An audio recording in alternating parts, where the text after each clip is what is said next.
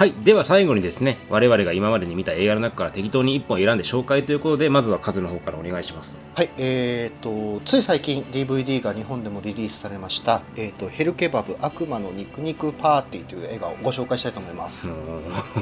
はい。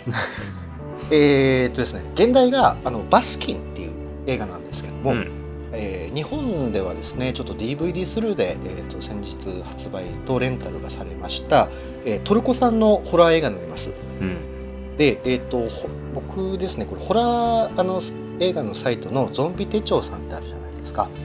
あるじゃないですかって知らんよ。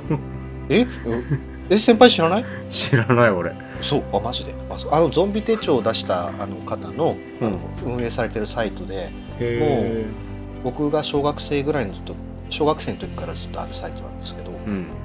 でまあすごいこう情報が、まあね、紹介してくれるサイトなんですはいはいはい。でそこでですね去年予告編が、えー公開されてましてすごい大変期待してた映画だったんですけども、うんえー、と僕的にはですね結構かなり最高な映画だったんでうん。で、まあ、ストーリーがですね、えー、とちょい悪警官がいるんですねうん。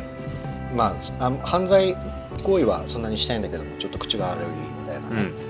でその5人組がですね、えっとまあ、ダイナーってあの飯屋でちょっと夜こう食べてたらあのなんかちょっと不思議なものがちょっと見えちゃったりしてやべえみたいになるんですけど、でまあやべえってなってたらちょっと急にあの応援要請が入りましてうん。緊急ででそれでですねちょっとある屋敷でちょっと大変なことになったから行ってくれよって言われてうん。でまあ警官だから行くんですけど、うん。まあ、そこの洋館屋敷に入って、えーとまあ、文字通りの地獄に飲み込まれるというですねうん。あの非常にシンプルな、えー映画でございます。なるほど。でこのですね地獄っていうのがその比喩的な表現の地獄絵図とかっていうわけじゃなくてあの文字通り本当の地獄に入っちゃうんですよ。うん。なのでこう本当にあの超次元的な地獄っていうんですかね。うん。あの人間のその倫理であったり法律であったりっていうのは一切通用しないあの地獄に入っちゃうんですよ。うん。でまあその中でまあ何が起きてるのかっていうとですねあのよくわからないですね目隠しされた男女がですとかですねあのデブったおばさんがまあ当然彼女も多分彼女だと思うんですけど目隠しされてるんですけど、うん。それがなんかね血まみれになってセックスしたりとかですね うん。うえーうえーっつってセックスしてるんですよ ななんだここみたいになるんですけどでまあそんなところに入っていくとですねまあ当然ちょっとこう捕まっちゃうんですよその5人組がうん。でその主人公たちもまあ捕まって、まあ、よくわからない中でですね、まあ、吊るされるんですようん。やめろやめろって吊れえ吊るされてですね、で謎にですねこう歓迎の儀式が開かれちゃったりするんですねうん。あのまあ彼らにとってはですねなんか目潰されちゃったりして非常に悲惨な事件なんですけど、うん。向こう的にはですねあのよく来たね 目つぶしてあげようねって。そうそうあ目つぶすのもあの向こうにとっては本当に歓迎の儀式っていうか、うん。あのなんか向こうなりの倫理があってあのちょっと我慢してねみたいなうん。あの本当田舎のこう親戚のおばちゃんみたいにこう本当大歓迎してくるんですよ、うん。怖いだろお前らに痛い目を合わせてやるとかじゃなくて本当にこうよく来たねっていうは あの向こうに向こうの倫理に照らせばすごいこうあの大歓迎ですよあ、目つぶしてあげたのいいことしたねみたいな。そうそうそう。あのあのね目つぶすっていうのはあの心の目を開くことだから、なるほど。うん。あのいやちょっと痛いかもしれないけど大丈夫大丈夫みたいな、はあありがた迷惑。まあ、あの警官の人は俺は警官なんだぞやめろって言うんですけど、うん。あのいやごめんあの警官とかっていうのはちょっとこっちの世界でそういうの通用しないんですよみたいな、うん。ん。うち関係ないからみたいな。そう、遠慮しないでってことね。そうそうそうそうそう。そうもうね本当にすっげえもてなしてくれるんですよ。うわーめんどくせえ。あれよねその早く帰りたいのにご飯とか注文し出す人の最上位版みたいな感じそうそうそうそうそうそうそう。でもこう全然こっちの話聞いてくれないみたいな、うん、ご飯とかいいんで。まあまあ上がってまあまあまあ。そうそうそうそう目つぶしとかいいんでみたいなことでね。そうそうそうまあまあ潰されないもんね。潰されない。まあ現実だとねなかなかそういうのはやっぱないんだけども、うん、うん。地獄ですそうそうそうそう、まあ、地獄だからしょうがないんですよ、うん。で、まあ、あっちの世界のこうリーダーらしいやつがいるんですけども、うん。まあ、チビの最初はよくわからん女男かなんかよくわかんないんだけども話すとああおっさんなんですよ。うん。でそのおっさんがですねこう額にこう鍵穴マークのですねあのタトゥー入れてたりしてすげえ最高なやつなんですけど、うん。まあでこいつのいいところっていうのはその抽象的なセリフばっかり吐くんじゃなくて、映画の決め手となるところでちゃんとこう説明してくれる、あのまあ、どういう説明かっていうと、まあ、あの君たちはあの、まあ、地獄に入っちゃったんだよねみたいな、うん。あの本当にで一人、まあ、なんか相性いいやついてさお前ら入っちゃったんだよ、うん。まあ、とりあえず入ったから歓迎するわみたいな。うんでその横にいるなんか男か女か横からこうヘルレイザーっぽい魔導士ライクな変態みたいな。そいつとりあえず言葉通じない感じなんですけど、うん。みんなすごい良くてですね、うん。あの本当に最高な映画だなと。うん。なるほど。ええ。あのでなんで僕がこういう映画が好きなのかっていうとこうなんでしょうねその、まあ、一切こう人間の倫理が通用しないんですよね。うん。でホラー映画のやっぱ僕怖いなと思うところと楽しいなと思うところは話が通じないっていうのが僕ポイントだと思うんですよ、うんそりゃそうやね。うん。だから、まあ、例えば「悪魔の生贄とか、あのまあ、最近だと職人族はあの人間あの文明人が悪いと思うんだけどもグリーンインフェルノとかねうん。あいつらってこう彼らなりの倫理で正しいことやってるわけじゃないですか、うん。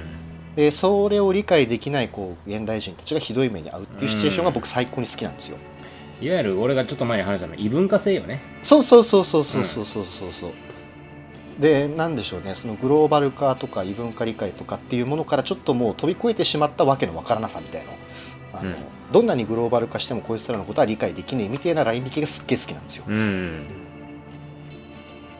まあなんで多分この、まあ、ぶっちゃけ監督はヘルレイザーとかヘルレイザーは割と後半の方だとやっぱり倫理とか説明されちゃうけど、一作目の段階だと全然もう訳が分かんないじゃないですか、うん。パズル開いたら SM く、えー SM 拷問されるみたいな。うん最高だなと思うんですけど。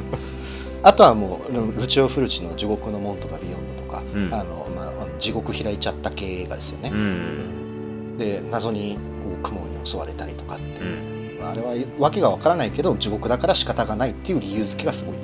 うん。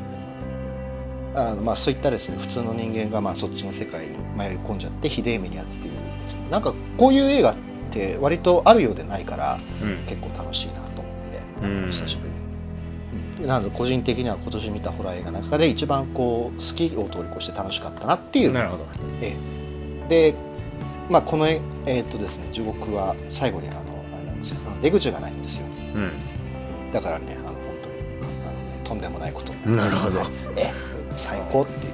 かっこいいし最高ってえー、見てみたいね。ぜひぜひ。多分多分レンタルショップで置いてると思う了解です。ぜひチェックしてみてください。はい。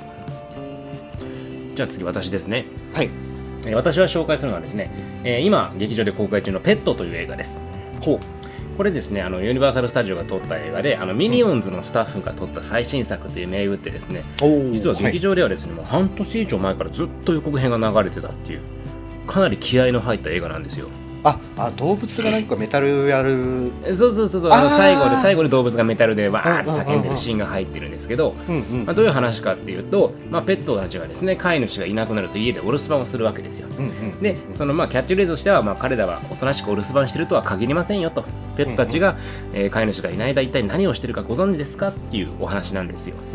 で何してるかっていうと例えばこうペット同士で集まってパーティーしたりとか、みんなでまあお話ししたりとか、まあ、勝手に冒険出かけたりとかまあいろいろやってるわけなんですが、うん。えーまずここからしてですねえー、っとこれ「トイ・ストーリー」じゃねと、ああ確かに。そうですね。う、ん、要は持ち主がいない間おもちゃたちが何しているか知ってますかっていう。で、まあ、まず衝撃度から言うと完全に「トイ・ストーリー」の上ですよね。うんうんうんうん、だからまあなんかまあその辺であれと思うわけですね。でその後ストーリーとしてはマックスという主人公が犬がいるんですけども、うんうんまあ、ケイティっていう女の子に飼われてるんですけどもそこにですねあの新しい犬をケイティが連れてくるんですよ。保健所から。デュークっていう大型犬をと連れてくるんですね。うん。うんでこのデュークっていうのが若干横暴でしてこのマックスの場所を奪ったりとかするわけなんですけども、うん。うん、これトイ・ストーリーじゃね？と。あれこれトイ・ストーリーじゃね？ってなるわけですねやっぱね、で、まあ、トイ・ストーリーの場合はですねそこでまあ奪われたここでまあ圧力が生じてそれがですね冒険を通じて2人の友情が高まっていくっていう、まあ、そういうお話だったわけじゃないですか。うんうん一作目でペットも同じような展開になるんですよただ、やはりどこをとってもトイ・ストーリー薄いんです。ああなるほど。やはり「トイ・ストーリー」の劣化という状況にしかお収まっていないところは非常に残念でしてうん実際マックスがですね、まあ、デュークと一緒になんか下水道みたいなところに行くんですよ、うんうん。とそこに人間が嫌いなウサギみたいなのがいるんですね。そいつは飼い主に捨てられてしまって人間のことを恨んでて、でうん。同じように飼い主に捨てられた動物たちを集めてその人間を恨む動物集団みたいなのを作ってるんですね。うんうんだから要するにここでは飼い主によって、まあ、捨てられた飼い主っていうのがまあ非常に悪としての存在としてあるわけでそこにまあ過激派組織としてそのウサギが率いる動物集団がいると。うんうん。で加えて保健所の人間たちっていうのが出てくるわけなんですよ。うんうん。で彼らもいわゆる悪として描かれるわけですね。その動物たちをさらっていく悪として描かれるんですけども、えー残念ながらこの正義悪そして反抗行き過ぎた反抗組織という対立構造が全くもって映画の中で生かされません。たただこれ言うのであればペットを捨てる人間たちをまずは改心させないといけないわけじゃないですか。うんうん。ただこの映画では人間がまず出てこないんです。そういうペットを捨てる人間っていうのは出てこない。だからまず彼らは改心をしません。じゃあペットに、えーその捨てられたことによって人間を恨んでたペットたちっていうのは改心するかっていうところなんですけどもそこも非常に軽い。テーマとして軽い扱いしかしてない。であとあらゆる問題の解決方法が非常に単純すぎますうん。うん例えば、えー多くの敵に囲まれた主人公たちがどうやるかどうやって助かるかっていうと、えーたった一人の助っ人が全員倒してしまうとかね。え非常に軽い展開しか出てこないんですね、うん。なのでもう映画としてやはりもうどうしても「トイ・ストーリー」の劣化版というふうにしか捉えれないんですよ、うんまあ、あくまでそのペットたちが可愛いビジュアルをしてるんでそのうん。可愛いビジュアルによって売りを売りにしたいと、まあ、多分商品化したいんでしょうね、うんまあ、そういうのが見え見えというところが非常に残念だったのとあと加えて、まあ、私はもう本当にこれはもう非常にもう文句があるんですけども、えー声優に芸人とか俳優とか使うなと。ああ吹き替え版ではい。ってことですか？今回の吹き替え版は、えー主人公2人バナナマンです、ああはいはいはい。えー合ってないとは言いませんがうん。正直なところ途中からバナナマンの声にしか聞こえなかったです。特に設楽さんもうあバナナマンの声にしか聞こえないです当然ですよ。だって彼らプロじゃないんですから。あそう当たり前なんですうん。当たり前なんですよ。だからそこはきちんと映画を作る側の人間が考慮しないといけないところなのに宣伝目的のためにはお笑い芸人を使っている。その結果として映画としての質が非常に落ちてるんですね。あで途中にその声優で山寺宏一さんが出てくるんですよ。あうんうんうん。やっぱ圧倒的なんですね。でしょうね。ちょっとしかええ声を出さないんですけども圧倒的なんです。うんもう全然違うわけなんですよ。この人っていうのはやっぱね声でキャラクターが分かるんですよ。どういう声をこういう声してるからこういうキャラだっていうふうなことが分かってくるんですね。うんうんただバナナマンさんの声とかあと俳優の声っていうのはまあ結構もうほとんど地声だからうんうん。逆逆なんですよね。キャラクターをからそっちにキャラクターに合いそうな声を勝手に持ってきてるだけだからうんうん。そこに演技力とかが見えてこないんですよね。単純に合わせていってるだけだからじゃなくて山寺さんっていうのはそのキャラクターに合わせて声を変えてるわけじゃないですか。で、うん。多くの声優さんはそれをやってるわけじゃないですか。うん。だからだからこそアニメとして魅力があって演技力が出てくるんですけどそれをできない俳優さんもね演技のプロとは言ってもやっぱ声だけのプロじゃないわけですから、うん。できなくて当然なわけですよ。だからそういう人を持ってくんじゃねえと。ゴーストバスターズもね今回吹き替え版女性芸人ですから鬼奴さんとか出てきますからね。ああねあんな鬼奴さんの声でなんで映画見ないといけないんだっていう。そうですね。あれは別に声優として入る声じゃねえだろうっていうね、そういう文句があるんでですね。もう本当に日本映画のこれ悪いところですね、まあ、アメリカでも一緒でしょうけどハリウッドでもね俳優とかやってますけどね。シンプソンズの時とかもそうでしたね。ねあれは本当にもうねブチ切れましたよね私。うん。なんやとで結局ねもうファンがもうブチ切れて暴動を起こしてね結果として元の声優さんによる吹き替えが再再度ね作られましたからね。うんうんうんうんうん。なくなってしまいましたね。ね。ね。残念ですけど。残念。でも本当にねそれはちょっと私も思います。なのでなんでですね。まあその辺が非常にまあ残念な映画ではありました。まあ可愛いペットが可愛いっていうところはまああるかもしれないですけども。うん